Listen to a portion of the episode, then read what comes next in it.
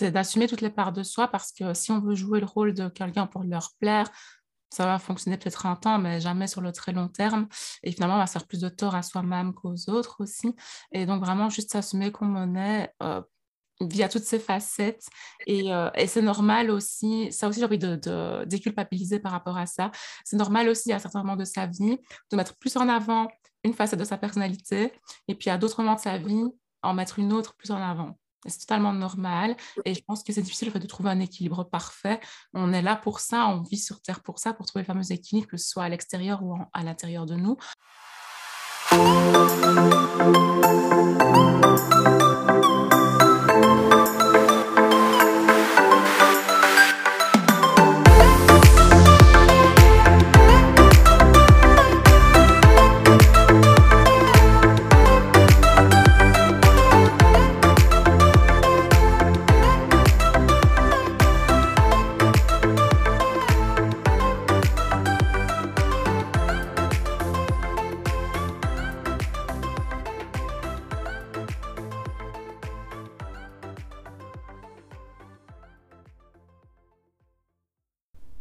Bienvenue sur le podcast L'art du métissage, le podcast pour t'aider à créer ta propre définition du métissage et à assumer la diversité que tu portes en toi.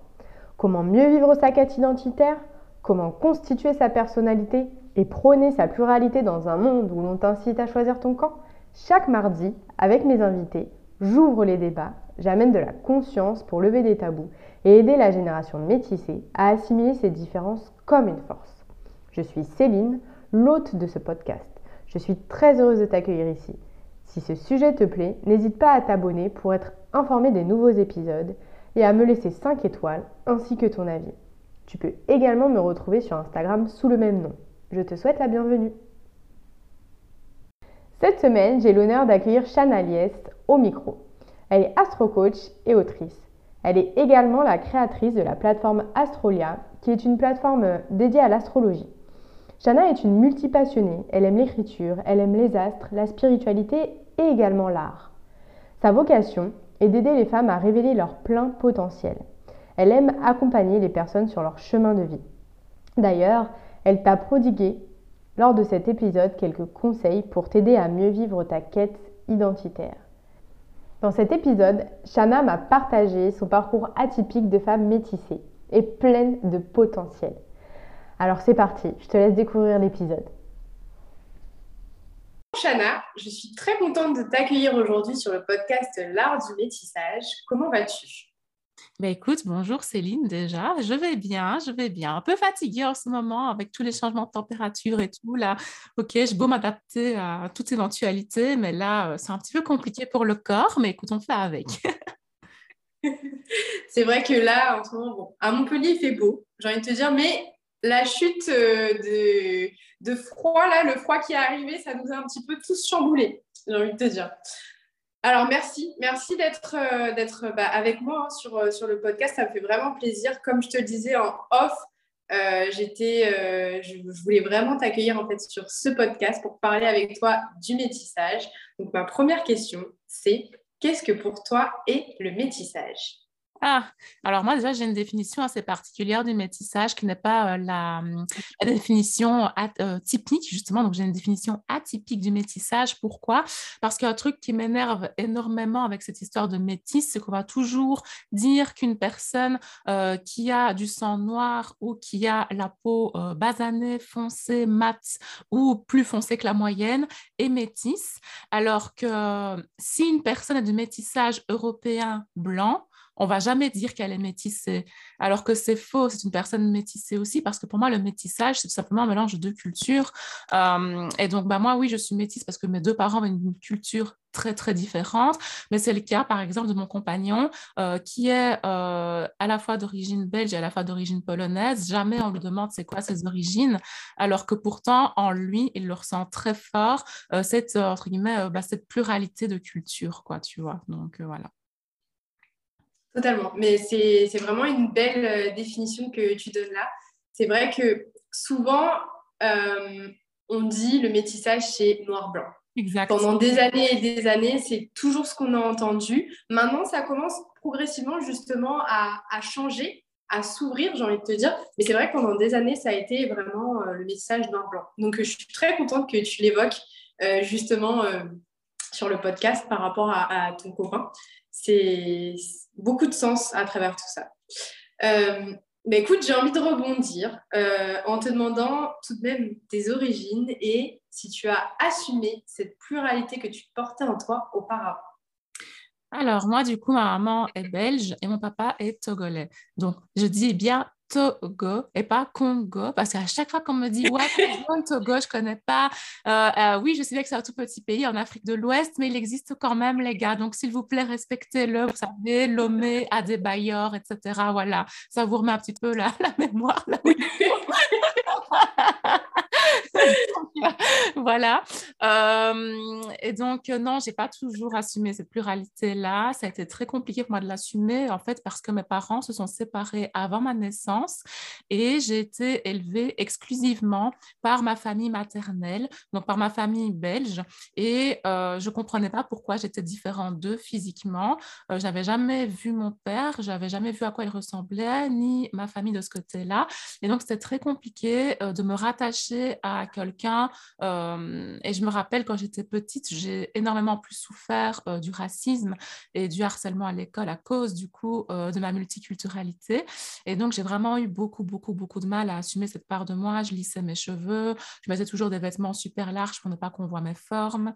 quand j'étais à l'adolescence et j'ai commencé bah, du coup à avoir un corps de femme entre guillemets. Et, en effet, mon corps est très exotisé, ce qui est problématique à, à de nombreux points de vue. Mais aujourd'hui, je l'assume totalement. Euh, j'avais vraiment toujours du mal quand les gens venaient vers moi et qu'ils me disaient Ah, c'est bizarre, euh, t'es noir et t'as pas d'accent, euh, ou Ah, c'est étrange, t'es belle pour une noire, t'es intelligente pour une noire, ou le truc, tu vois, moi j'adore l'art, c'est un truc vraiment qui fait partie de moi. Donc, pour les personnes qui ne me connaissent pas, du coup, bah, je suis écrivaine. et en fait, depuis toujours, je me suis beaucoup intéressée aux langues, à la culture. J'adore aller, genre, pour moi, la meilleure sortie, c'est aller dans un musée, aller au cinéma, etc. Et on me disait tout le temps, ouais, t'es super cultivée euh, pour une noire. Et je disais, mais qu'est-ce qu'ils ont? C'est quoi leur problème? Enfin, ils avaient full stéréotype. Et en plus, bah, je suis belge. Et donc, c'est vrai qu'ici, en Belgique, euh, il y a beaucoup, beaucoup de racisme.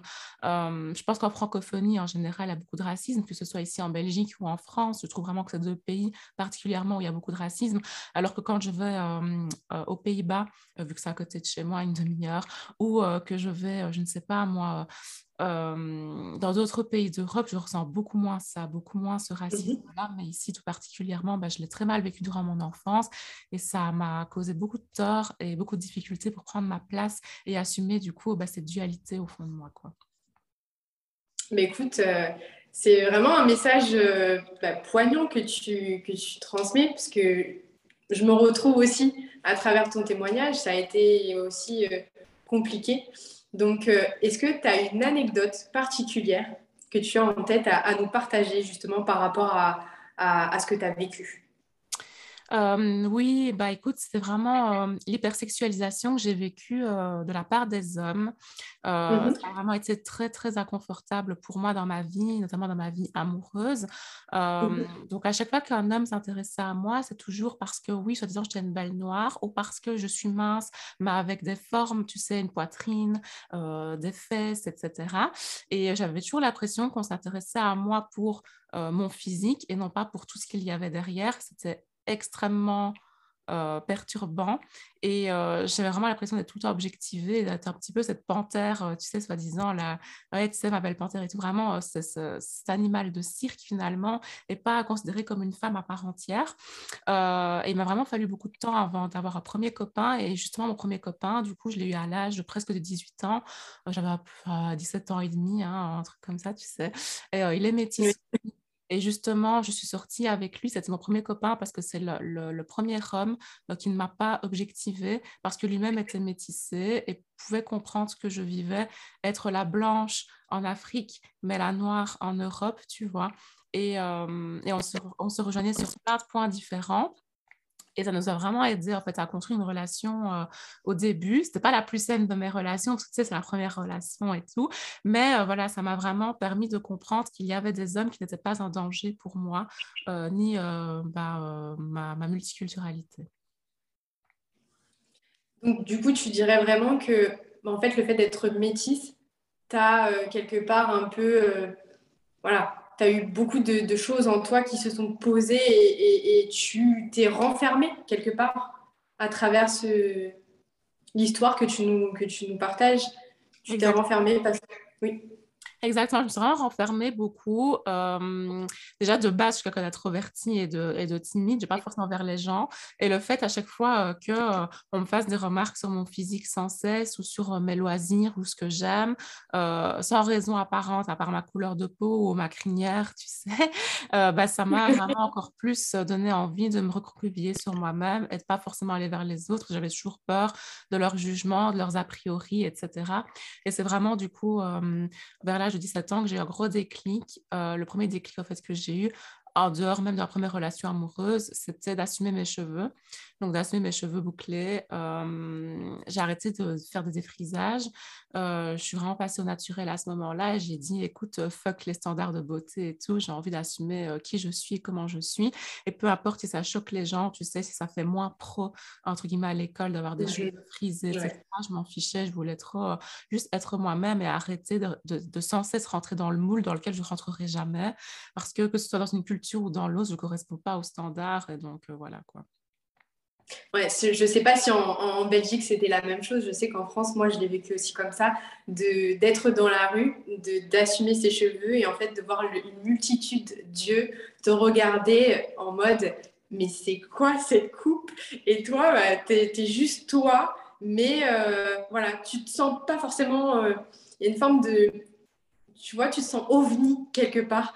Euh, donc c'est vrai que ça peut être bah, très très compliqué je, te rejoins énormément sur ça. J'ai vécu la même chose que toi, donc, euh, donc euh, ça a été. Est-ce que tu dirais justement que tu as eu différentes étapes euh, avant d'arriver potentiellement? Tu vas nous dire ou pas si tu y arrives maintenant à jongler avec cette pluralité culturelle.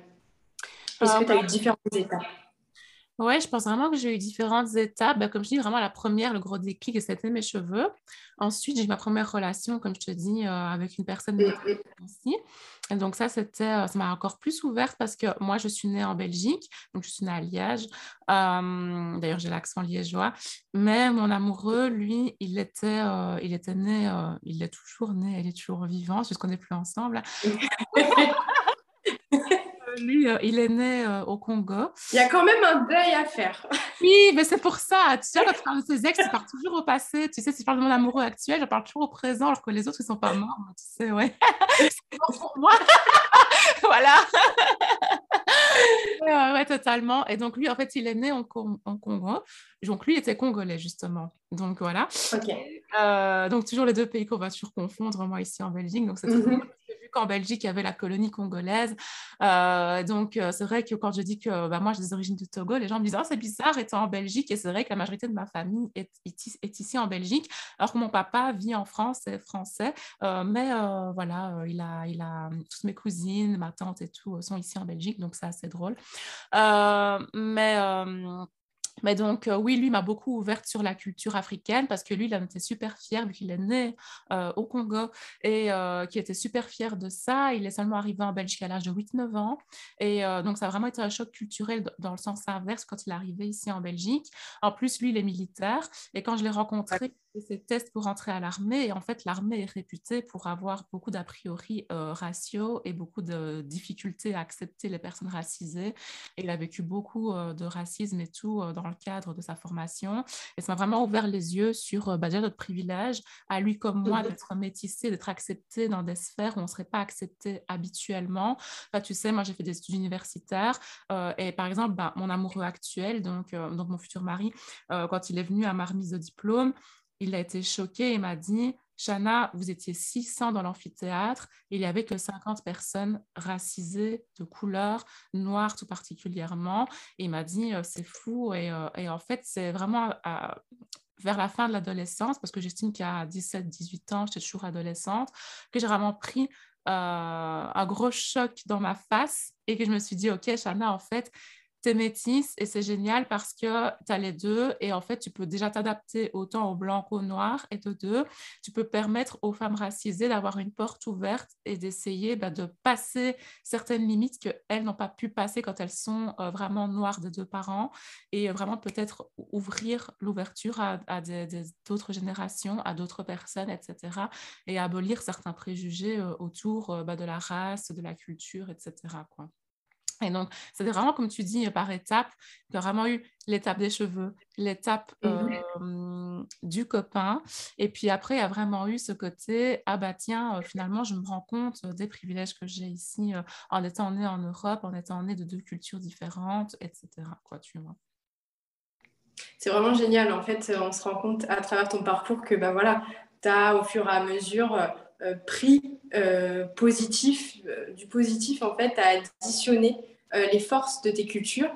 Et, d'ailleurs, je relève quelque chose. Tu as dit que ton papa était français, donc en fait, tu, tu as une triple culture. Oh là là, bah écoute, déjà, je suis belle de base, de base, juste quand tu es belge, même quand tu n'es pas racisée, euh, tu as déjà une triple culture, vu qu'ici, on parle trois langues différentes, tu vois. Donc, moi, depuis l'âge de 5 ans, je parle allemand, tu vois. Donc, euh, voilà. Euh, mais oui, donc, mon papa est arrivé pour ses études ici en Europe. Il arrive à l'âge de 17-18 ans, si je ne dis pas de bêtises, pour faire ses mm-hmm. études de comptable. et il arrive en France. Et puis, finalement, il a fait ses études en Belgique. C'était plus, plus simple, hein, il n'y a pas de concours, etc. Et donc, oui, lui, il a vraiment cette double culture togolaise et française. Quoi, ouais. Alors, j'ai envie de te poser une question qui me brûle les, lèvres en tant que française. Qu'est-ce que tu aimes le plus justement euh, en France? Ah, Qu'est-ce que j'aime le plus en France? Euh, Je crois que c'est l'accessibilité aux arts. Euh, c'est quelque chose qu'on a moins ici en Belgique, et c'est pas de la faute de la Belgique, c'est juste que comme on est un pays trilingue, comme j'ai dit juste avant, euh, c'est compliqué euh, d'avoir accès à tout et euh, de, se comprendre de se comprendre partout, en fait, déjà, directement. Donc déjà, moi, de base, dans le pays dans lequel je suis née, c'est pas le pays le plus simple d'Europe. Et, donc, ouais, je pense que c'est ça, l'accessibilité aux arts en France et, le fait que tout le monde peut se comprendre à l'autre bout du pays, tu vois. c'est vrai, c'est vrai qu'en Belgique, euh, oui. Et est-ce que euh, tu as un monument, par exemple, préféré ou en France, euh, quand tu le vois, ça te fait vibrer et tu te dis, ah ouais, ça c'est la France, j'adore ou, oh voilà. Je réfléchis, mais... Un lieu ou un lieu c'est plutôt un lieu, ouais, c'est plutôt un lieu. Et en fait, ça n'a rien à voir avec l'art, mais j'aime beaucoup, beaucoup la région alsacienne. Euh, j'adore en fait les maisons là-bas sont magnifiques, euh, l'architecture. L'architecture. Euh, c'est ça. Et puis la culture directement, plus que l'art, mais la culture qu'il y a là-bas, justement un petit peu inspirée par le côté germanophone. J'aime beaucoup. C'est une région dans laquelle j'adore aller, que je n'y ai plus été à cause du Covid. Et j'espère vraiment un jour découvrir la Bretagne, parce que je pense vraiment qu'en Bretagne, j'y trouverai sûrement mon monument préféré, mon truc préféré de la France, mais je n'ai pas encore eu l'occasion d'y aller. Mais écoute, euh, si, euh, si on parle de, de, clichés, tu as sûrement dû entendre qu'en Bretagne, il pleut beaucoup. Oui, mais j'adore les pays, j'adore les pays euh, très froids, pluvieux, etc. Donc là, j'ai une fascination pour les pays du Nord, genre Irlande, Scandinavie, Islande, etc. Donc voilà. Bon, ben, ce sera parfait pour toi alors. Si, si tu aimes cette ambiance un peu pluvieuse, j'ai envie de te dire que euh, ça donne aussi envie d'apaiser, de, s'apaiser quand on entend le bruit de l'eau. Donc, euh, c'est vraiment top. Alors, euh, autre question que j'ai envie de te poser, justement, quel conseil tu pourrais donner aux personnes qui sont métissées, la génération métissée vraiment dans sa globalité, que ce soit noir, blanc et vraiment au niveau vaste, comme tu disais, par exemple, quand tu as pris l'exemple de ton, de ton copain polonais, belge. Euh, qu'est-ce que tu as envie de dire pour pouvoir assumer la pluralité qu'on peut porter en nous? Ben, C'est d'être curieux, Euh, moi, c'est un truc, euh, enfin, tu vois, j'ai pas vraiment de regrets dans ma vie, euh, mais c'est un truc que j'aurais aimé avoir plus tôt, que j'aurais aimé qu'on m'inculque plus tôt. Et si un jour j'ai un enfant, c'est ce que je lui dirais aussi, surtout si j'ai un enfant. Avec Vincent, il aura trois cultures différentes. Oui. Donc, voilà, mais vraiment d'être curieux justement de ces différentes cultures, parce que souvent on a des préjugés où on a peur de s'identifier à une culture ou à une autre, parce qu'on estime que la culture majoritaire euh, va être celle qui va être le plus importante. Donc, par exemple, dans mon cas, j'étais persuadée que la culture belge allait primer, être celle dans laquelle j'allais me reconnaître le plus, celle qui allait m'apporter le plus, etc. Et finalement, à l'âge de 20 ans, je me suis rendu compte que non, j'avais vraiment besoin de connaître mon côté africain aussi, de le revendiquer et euh, de mieux comprendre qu'est-ce qui se cache derrière le Togo, parce qu'en fait, ben, là, déjà, l'Afrique, c'est immense par rapport à l'Europe qui est toute petite, et les cultures sont tellement différentes d'un pays à, à un autre que c'est super intéressant et tout. Et franchement, c'est faire preuve de curiosité. Et on ne te demande pas de connaître sa culture, parce que ça va toujours être difficile de, connaître une culture à 100% euh, en dehors de celle où tu es né, euh, mais vraiment d'être curieux, d'avoir vraiment les premières références, d'avoir euh, vraiment cette envie d'aller se reconnecter à ses racines, parce qu'en se reconnectant à ses racines, on va apprendre des choses sur soi-même. Et enfin, tu sais, en dehors de, l'écriture, je suis également astrologue, et pour moi, c'est hyper important, en fait, de se reconnecter à, sa, à, son soi profond et à sa spiritualité. Et pour moi, on ne peut pas se reconnecter à 100% à sa spiritualité si on ne fait pas ce chemin par rapport à nos ancêtres, si on ne fait pas ce pas par rapport aux anciennes générations qui euh, ont vécu plein de choses que, dont nous, on a oublié totalement l'existence. Euh, et c'est pour ça parce que l'an dernier, bah, je suis partie euh, donc trois semaines au Togo, dans mon pays d'origine, que j'ai été euh, dans la ville natale de ma grand-mère paternelle, euh, que j'ai euh, voulu vraiment m'immerger dans cette, dans cette culture-là pour renouer avec une part de moi que j'ai totalement occultée, laissée de côté. Et donc, et mon amoureux, c'est pareil, et c'est grâce à moi qu'il est retourné en Pologne aussi. Ça faisait 15 ans qu'il n'avait plus mis les pieds en Pologne avant que, que je l'y emmène de force. Et ça l'a vraiment fait un gros défi qui s'est vraiment permis, permis pardon, de comprendre qui il est pourquoi est-ce qu'il est ici en Belgique, la chance qu'il a par rapport à ses ancêtres qui ont connu la guerre, à ses ancêtres qui sont morts des fois dans les camps, etc. Et moi, c'était pareil par rapport à mes ancêtres qui ont connu une dictature encore pire que celle qui existe actuellement au Togo, et de comprendre pourquoi est-ce que mon père a voulu que ses enfants naissent tous ici en Europe, tu vois. Donc, euh, voilà. Totalement. En fait, quand, quand, quand je, t'entends, quand je t'écoute, je vois vraiment ce, ce puzzle en fait qu'il faut réussir à former.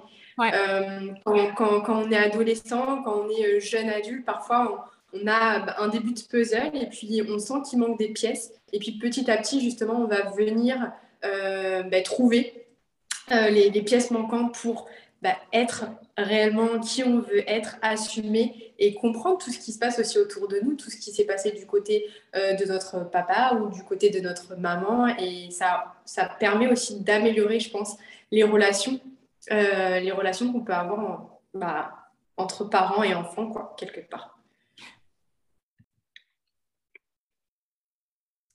Bah écoute, oui, totalement. Moi, euh, le fait euh, d'être partie comme ça trois semaines à Lomé l'an dernier, ça a vraiment énormément amélioré mes relations avec mon papa. Donc, comme je le disais au tout début du podcast, je n'ai pas grandi avec lui, je ne l'ai pas connu parce qu'il y avait énormément de problèmes entre lui et ma maman.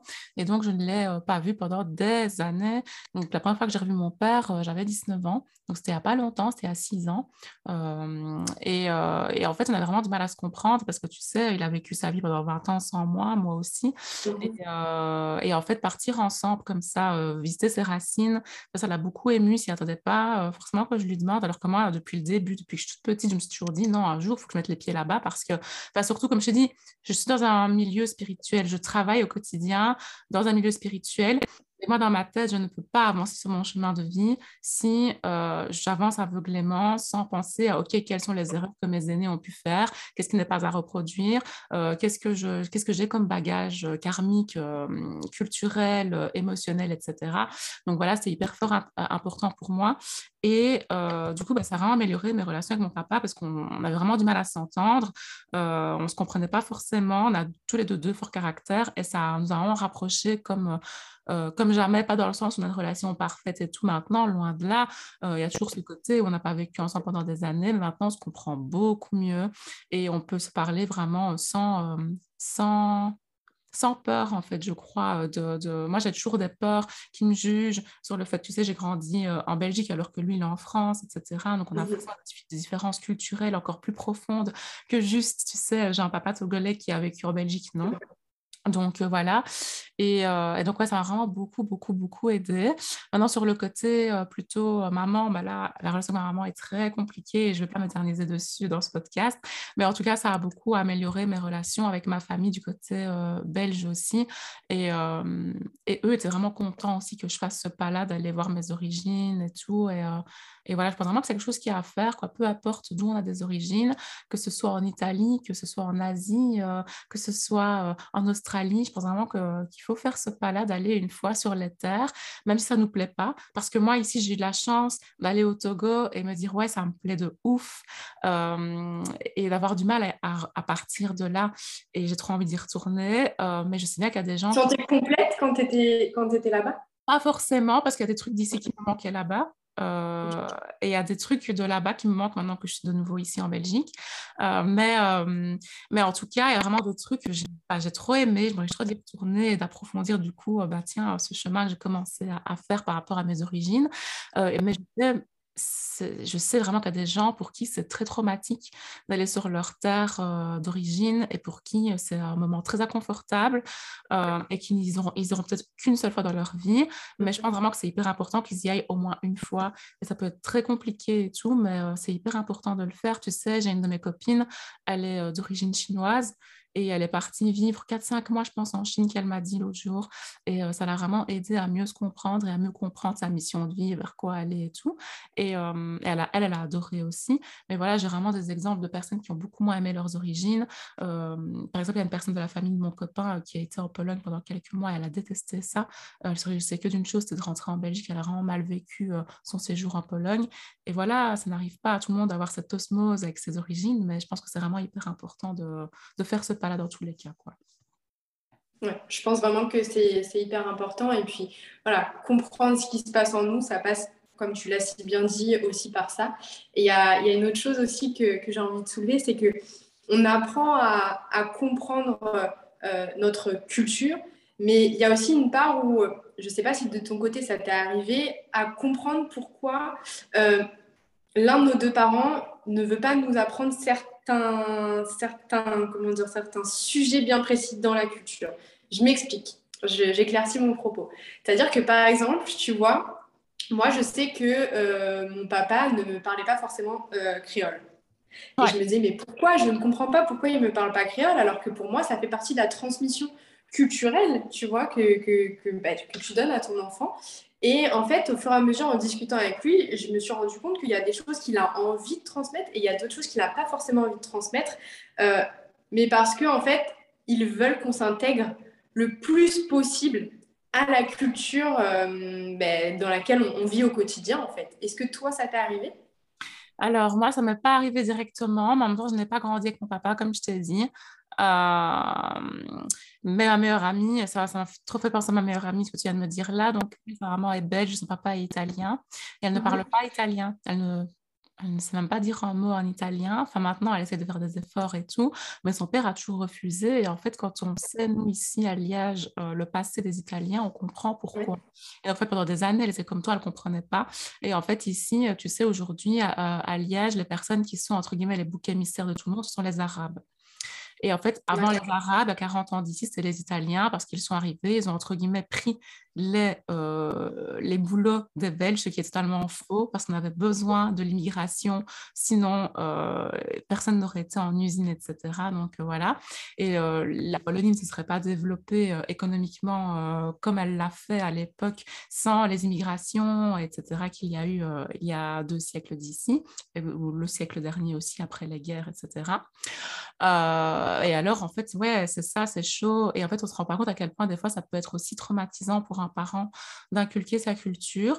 Euh, moi, mon papa, aujourd'hui, euh, quand on lui demande de nous apprendre des mots, il rigole, en fait. Tu vois, on voit bien qu'il euh, n'est pas contre, mais dans sa tête, c'est un petit peu inutile, tu sais, parce que bah, au Togo, il parle français.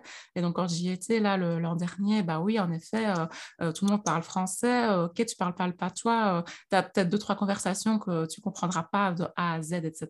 Mais en soi, ça t'aide pas vraiment, mais je trouve ça hyper important au niveau culturel. Comme tu dis, ce serait trop dommage de perdre mmh. ça. déjà, moi, qui suis belge, qui habite en Wallonie. Et déjà, ici, nous, en Wallonie, on a perdu le wallon, on a perdu une grosse partie de la culture wallonne, alors que c'était trop chouette. Euh, et je me dis, mais c'est trop dommage, parce que du coup, en Afrique, à, force de vouloir se conformer un peu aux attentes bah, de la suprématie blanche, bah, des fois, ils en viennent à perdre euh, leurs coutumes, en fait, alors que c'est des belles traditions, c'est des belles coutumes.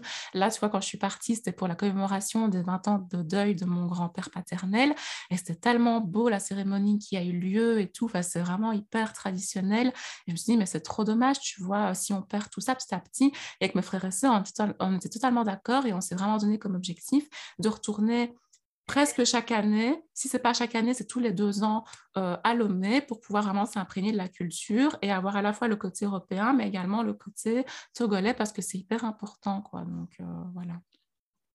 C'est vraiment génial ce que tu dis. Je suis totalement d'accord avec toi. Et Là, si tu te projettes justement, tu l'as évoqué un peu tout à l'heure, si tu te projettes un peu dans le futur, demain, euh, si jamais tu as un enfant, comment tu as envie de lui transmettre justement les, ta, ta pluralité? Bah, J'ai vraiment envie de, lui inculquer à travers, bah oui, peut-être des mots euh, dans euh, la langue, quoi lui transmettre, une culture, lui faire découvrir le pays le plus tôt possible, tu sais. Je pense quand même à l'état de bébé, je voudrais déjà qu'il aille voir ses racines. S'imprègne. C'est ça, que ce soit les racines au niveau togolais ou alors polonais dans ce cas-ci aussi. J'aimerais trop, tu vois, et, euh, et je pense vraiment qu'on est amoureux et moi, on est vraiment totalement raccord là-dessus. Et c'est pour ça aussi qu'on construit notre, notre futur ensemble. Mais lui aussi a été fort comme moi depuis son plus jeune âge. Il a toujours demandé à ses grands-parents qu'ils lui parlent en polonais, etc. Et donc, il, il a les bases du polonais et c'est très important pour lui, alors que ses frères et sœurs ils n'en ont rien à cirer, hein, clairement. Mais pour lui, c'était hyper important, comme pour moi, ça l'est. Et je pense vraiment que bah, si un jour on a un enfant, on aimerait, on aimerait vraiment qu'il ait à la fois la culture belge et que d'ailleurs, dans cette culture belge, il ne parle pas uniquement le français, mais qu'il puisse au moins parler allemand et ou néerlandais. Et alors aussi, bah, qu'il puisse vraiment sentir à l'aise quand il part en Pologne ou au Togo, tu vois. Donc, euh, voilà. Mais écoute, euh, c'est vraiment top, vraiment génial. Et j'ai une dernière question à te poser, même si je connais la réponse avec tous les indices que tu m'as donnés tout au long du podcast. Tu es plutôt euh, choisir un camp ou ne pas choisir un camp? Parce que c'est vrai que ben, pour le coup, quand on est métisse, souvent on nous dit, ben, enfin, on nous le dit pas, mais indirectement, on nous force à choisir un camp. Donc, est-ce que toi, tu es pour choisir un camp ou justement assumer sa pluralité?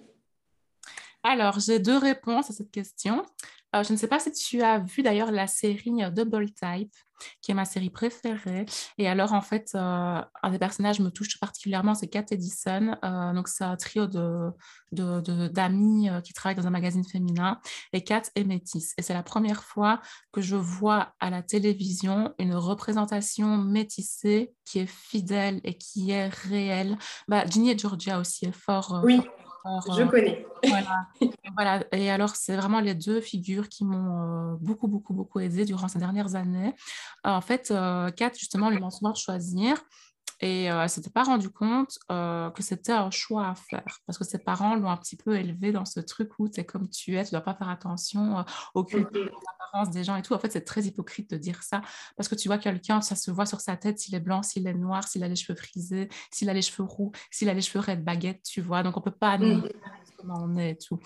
Et euh, bref, pourquoi est-ce que je parle de ça? Parce qu'il y a un épisode très, très intéressant. Je serais te le renvoyer si tu veux. Il faut vraiment que tu vois cet épisode-là où Kat est en pleine dualité avec ses origines, du coup, euh, américaines et africaines. Donc voilà.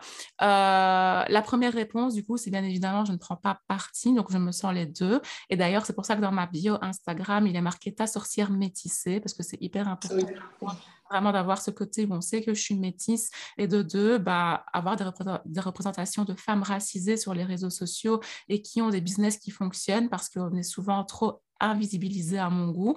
Et deuxièmement, si je dois prendre vraiment parti et choisir un camp, je vais toujours choisir le camp des opprimés, ce qui veut dire le camp des Noirs. Et ça va être un engagement très politique. Et justement, en fait, Kat en parle dans Double Type. En fait, à la fin de l'épisode, euh, en fait, en gros, elle est devenue euh, la chef euh, du département de communication, donc elle est euh, la dirigeante euh, en community management, et on lui demande de choisir son clan. Et alors elle choisit, elle dit First Black Woman in chief, tu vois. Et en fait, c'est hyper engagé de dire ça parce que ça veut dire que tu peux être racisé, tu peux être noir, tu peux être asiatique, tu peux être euh, latino et réussir dans ta vie. Et c'est hyper important parce qu'en fait, c'est l'image que tu renvoies aux jeunes générations qui vont te regarder et qui vont se dire Ah bah tiens, elle, elle est comme moi, elle aussi, elle a ce bagage culturel-là et pourtant elle a réussi. Et donc, quand on me demande de choisir, de toujours choisir le parti noir, au début, ça a offensé ma famille belge et ils ont eu du mal à comprendre. Mais quand je leur ai expliqué justement ce que je viens de te dire là maintenant, ils m'ont dit waouh, je m'attendais pas à ce que ce soit aussi profond finalement de choisir entre blanc ou noir. Et je dis bah si en fait parce que moi quand j'étais petite, toute ma vie j'aurais voulu voir des femmes euh, de couleur à la télévision. Il y en avait pas à part Beyoncé et Shine, il y avait personne. C'est vrai. Et euh, franchement, ça m'a beaucoup, beaucoup euh, traumatisée et j'aurais voulu voir des femmes comme moi euh, à cette époque-là ou des femmes comme Kat, comme je te dis, ou comme Ginny dans Ginny à Georgia. Donc voilà, y a, et maintenant, on a de plus en plus. Hein, tu regardes dans Euphoria et tout, t'as Zendaya, enfin voilà. Mais à l'époque, il n'y avait personne qui nous représentait.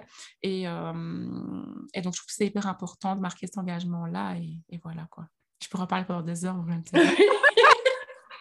Non, mais c'est vraiment important ce que tu dis parce que moi, justement, en, développant justement l'art du métissage, c'est vraiment de, de montrer aux gens qu'il y a vraiment un beau côté dans le métissage. Euh, voilà, la, beauté du métissage, mais il y a aussi des côtés qu'il faut pouvoir euh, montrer aussi qui sont parfois compliqués. Euh, et, c'est important pour moi de pouvoir en parler et de pouvoir aider les gens à apprendre à se connaître. Euh, et d'assumer qui ils sont, peu importe comment ils ont envie de l'assumer, comme tu le dis très bien dans ton discours, mais en tout cas qui, au fur et à mesure, puissent euh, euh, le faire de mieux en mieux. Et justement, je regardais une vidéo d'une métisse il y a, quelques, semaines, un genre de, petite vidéo pendant 45 minutes où elle parlait de sa condition justement de métisse. Et c'était hyper compliqué pour elle euh, d'assumer parce qu'elle comprenait pas. Il y avait des gens qui étaient assez méchants avec elle. Elle, elle était un peu ben, le cul entre deux chaises, comme on dit. Et vraiment, en l'écoutant, ça m'a encore plus donné envie euh, de, de, parler de ça, de parler de tout ça et de montrer que voilà, il y a un côté vraiment magnifique euh, à travers le métissage, mais il y a un autre côté que j'ai envie de montrer et pour que chacun puisse être dans un mieux-être aussi au fur et à mesure. Donc voilà. À toi, vraiment, Céline, de faire ça, merci. Parce que, ouais, c'est comme tu dis, il y a vraiment un côté très lumineux, un côté très sombre. Et c'est très drôle quand on sait voilà, qu'on est métissé et tout. Il y a vraiment toute une poésie, je trouve, à avoir autour du métissage, qu'elle soit belle ou au contraire qu'elle montre euh, les, mauvais côtés du métissage. Et on en parle beaucoup, beaucoup dans ma famille, euh, du côté de mon papa, parce que euh, là, j'étais la seule métisse de ma génération. mais maintenant, on a d'autres parce que certaines de mes cousines ont eu des enfants métis aussi. Euh, et ça a été très compliqué euh, pour elles euh, d'élever leurs enfants dans la multiculturalité et de leur laisser la place pour s'exprimer aussi dans cette pluralité-là. Donc voilà. mais totalement, mais c'est toujours très compliqué d'avoir mais parfois un peu ce sentiment de rejet. Je pourrais le qualifier comme ça, un sentiment de rejet, parfois de te dire Ah, mais non, moi, beaucoup de choses que j'ai pu entendre, Ah, mais non, mais tu as une mentalité de blanche, ou Ah, mais tu es en retard comme une noire, etc. etc. Et, et, ça, en fait, ça contribue, enfin, ça peut faire rire beaucoup de gens, ça peut être des taquineries, mais ça contribue fortement au fait que tu as du mal à trouver ta place et que tu te dis Mais en fait, je suis quoi? Je suis qui C'est ça. Donc voilà. pour moi, oui, il y a vraiment euh, trois communautés, tu vois, parce que je trouve que c'est encore diviser le problème. C'est pour ça que euh, c'est ça que je te dis quand j'en prends parti, bah, je prends avoir partie du côté noir. Mais euh, et de toute façon, dans ma vie, on m'a toujours considérée comme noire. Et d'ailleurs, c'est pour ça aussi, hein, bah, sûrement que tu connais le podcast Kif Taras, hein, mais il y a un podcast qui est là. Et en fait, c'est pour ça aussi, hein, on m'a toujours considérée comme noire dans ma vie depuis mon enfance, parce qu'on m'a toujours discriminée envers cette part-là de moi. On m'a jamais discriminée envers ma partie belge, tu vois de temps en temps avec mon accent liégeois, mais bon, tous les liégeois connaissent ça, donc euh, voilà. Mais, euh, mais euh, vraiment, il y a ce côté-là et, et, et c'est pas des plus glorieux, mais c'est notre vie et je pense que c'est hyper important de mettre ça en lumière et d'en parler, quoi. Totalement. Mais vraiment, bah, le but, en tout cas, si je peux faire un, un pré-mot de la fin, c'est de pouvoir arriver à se comprendre tous ensemble et, et à avancer vers un monde un peu plus harmonieux. Voilà tout simplement, j'ai envie de te dire. Est-ce que, euh, Chana, tu as un petit mot de la fin. Euh, que pourrais-tu dire? Est-ce que tu as un petit mot de la fin, quelque chose que tu as envie qu'on retienne justement de ce podcast? Les personnes qui sont en train de nous écouter, qui sont en train de réfléchir justement, peut-être que voilà, tu as envie de leur transmettre quelque chose. Bah, moi, j'ai vraiment envie de leur dire bah, de s'assumer comme ils sont dans tout ce que je fais dans mon quotidien, que ce soit par rapport à mon métissage, par rapport à mon métier, par rapport à mon art, peu importe sur ce que je dis, c'est d'assumer toutes les parts de soi parce que si on veut jouer le rôle de quelqu'un pour leur plaire, ça va fonctionner peut-être un temps, mais jamais sur le très long terme. Et finalement, on va faire plus de tort à soi-même qu'aux autres aussi. Et donc, vraiment, juste s'assumer qu'on en est euh, via toutes ces facettes. Euh, et, c'est normal aussi, ça aussi j'ai envie de, déculpabiliser par rapport à ça. C'est normal aussi à certains moments de sa vie de mettre plus en avant une facette de sa personnalité et puis à d'autres moments de sa vie en mettre une autre plus en avant. C'est totalement normal. Et je pense que c'est difficile de trouver un équilibre parfait. On est là pour ça, on vit sur Terre pour ça, pour trouver le fameux équilibre, que ce soit à l'extérieur ou à l'intérieur de nous. Euh, ne faut vraiment pas se mettre de pression et chacun son rythme. Et peut-être qu'il y a des gens qui voudront, euh, dès demain, en écoutant ce podcast, se dire Ouais, j'ai encore jamais vu mon pays d'origine, encore jamais posé telle question à mon père ou à ma mère sur ses origines par rapport à ça. Et peut-être qu'il y en a d'autres qui l'écouteront attentivement, mais qui auront du mal à se mettre en route. Et c'est totalement OK. Les gars, moi, il m'a fallu 25 ans de retourner euh, au Togo pour la première fois de ma vie. je dis retourner parce que vu que j'ai une dimension très spirituelle dans ma vie, ben, c'est comme si j'avais toujours été, vu que voilà, il y a une partie de moi qui vient de là. Euh, euh, et, voilà, c'est OK, quoi. Il n'y a pas de pression à se mettre, même si ça a 50 ans ou quoi. Euh, voilà, quoi. Ma grand-mère, a, elle a 72 ans, donc 72 ans pour les Français. elle est wallonne et néerlandophone, et il lui a fallu des années avant de retourner à son lieu de naissance. Et voilà, c'est OK. Quoi. Elle arrivait à Liège, elle avait seulement 4-5 ans et il lui a fallu des années avant de retourner à son lieu de naissance. Et c'est OK, c'est comme ça. quoi. ce que j'entends à travers tout ce que tu dis, c'est vraiment ben, se donner du temps et, euh, gravir un peu les, échelons. voilà, avancer en tout cas sur le chemin de la connaissance de soi, euh, tout doucement, euh, lorsqu'on en ressent l'envie. Et, et, voilà, je trouve ça hyper important de pouvoir le faire. Moi, c'est vraiment ce que je prône, c'est la connaissance de soi. Pour moi, ça permet vraiment de pouvoir atteindre, on, peut vraiment atteindre beaucoup d'objectifs justement en euh, essayant de se connaître et de comprendre tout ce qui se passe en nous et autour de nous. Donc, euh, donc voilà. Mais écoute, merci beaucoup pour euh, tout ce, ce, partage que tu as pu nous faire, Shana. Ça me fait très plaisir de t'avoir reçu sur mon podcast L'Art du métissage. je te remercie et je te dis, ben, pour le coup, euh, sûrement à très bientôt. Ben, écoute, merci à toi, Céline, et à très bientôt. Bye bye. Si tu es comme moi et que tu as autant kiffé écouter cet épisode que quand moi je l'ai enregistré avec Shana, je t'invite à t'abonner à ce podcast L'art du métissage et on se donne rendez-vous mardi prochain avec un nouvel invité et une nouvelle interview. Et sur ce, je te donne full love. Thank you.